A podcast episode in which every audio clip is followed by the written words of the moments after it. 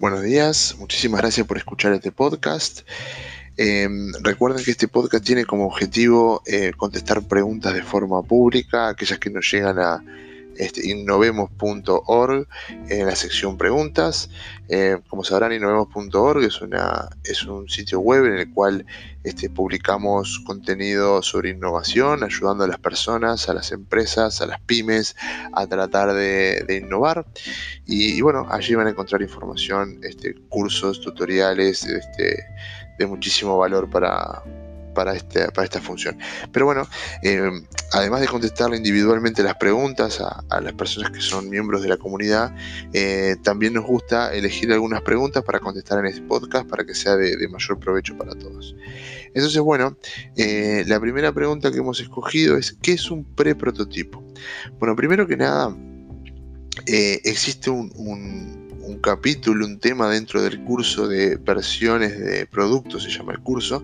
Ahí van a poder encontrar este, una clase específica sobre preprototipo, pero eh, no quiero dejar de contestar la pregunta diciendo que en definitiva un preprototipo es una versión del producto que por supuesto es inviable, es decir, que no se puede vender, ¿sí? como cualquier prototipo, pero que a diferencia del prototipo, lo que busca es eh, entender si hay un interés mínimo sobre el producto. ¿Sí? sobre cualidades específicas del producto.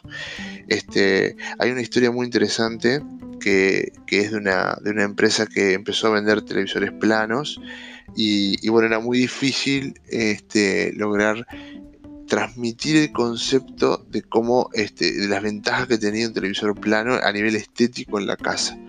Entonces lo que hicieron fue crear un pre-prototipo del, producto, más allá de que no tomen nota de esto, el producto ya existía, es decir, que en definitiva no es que estamos creando un pre-prototipo para después crear el producto, sino que ya existía el producto, pero crearon un pre-prototipo eh, hecho en papel que lo que tenía eran las dimensiones de la, de la televisión. Eh, ¿Para qué? Bueno, lo, doblaron y lo incluyeron lo, lo, que se llama encartar, es decir, lo pusieron en, los diarios este, y lo regalaron con el, con el diario. Y la publicidad apuntaba a que tomaras ese, ese, ese diario este, perdón, ese papel, lo pusieras en tu living y vieras cómo iba a quedar, qué tamaño tenía, este, porque había muchísima gente que aparentemente decía que era algo muy grande, que, iba a quedar desproporcionado, que no iba a quedar estéticamente agradable. Y bueno, con eso este, lograron que, que muchísimas personas visualizaran el producto, eh, tomaran contacto con la idea del producto, realmente pudieron decir, ok, ahora lo entiendo, entiendo que es finito, entiendo que, ocupa este espacio, acá me quedaría muy bien. De hecho, gente que fue a comprar a posteriori este, en las tiendas de esta empresa que, promocionaba este producto, eh, decía que todavía lo tenía colgado esperando a, llegar a su, que llegara su sustituto real. Así que bueno, un prototipo entonces me gusta ese cuento porque, porque justamente transmite la esencia de lo que es un pre-prototipo. Es algo que es una versión tan tan mínima del producto que, que ni siquiera es funcional. Es decir, no tiene por qué servir para nada. Simplemente este, transmitir un concepto. O mejor dicho, sirve para transmitir ese concepto. No tiene por qué este, servir para lo que se supone que tiene que servir. O sea, un prototipo de una televisión yo no voy a mirar televisión.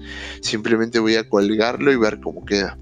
Este, a nivel de creación de productos nuevos, tanto físicos como, digitales, el, prototipo también es una forma de decir, eh, voy a tratar de, transmitir el concepto de una forma eh, muy simple, pero que quede claro cuál es la idea principal. Por ejemplo, si estamos hablando de un producto que todavía no creé y quiero tratar de validar a ver si hay un interés, yo podría solicitarle a, a un diseñador que haga un dibujo y con ese dibujo que se parezca muchísimo a una foto, este, circularlo en redes, consultar amigos para decir, bueno, ¿qué les parece? ¿Ustedes comprarían este producto? ¿Cuánto pagarían por este producto?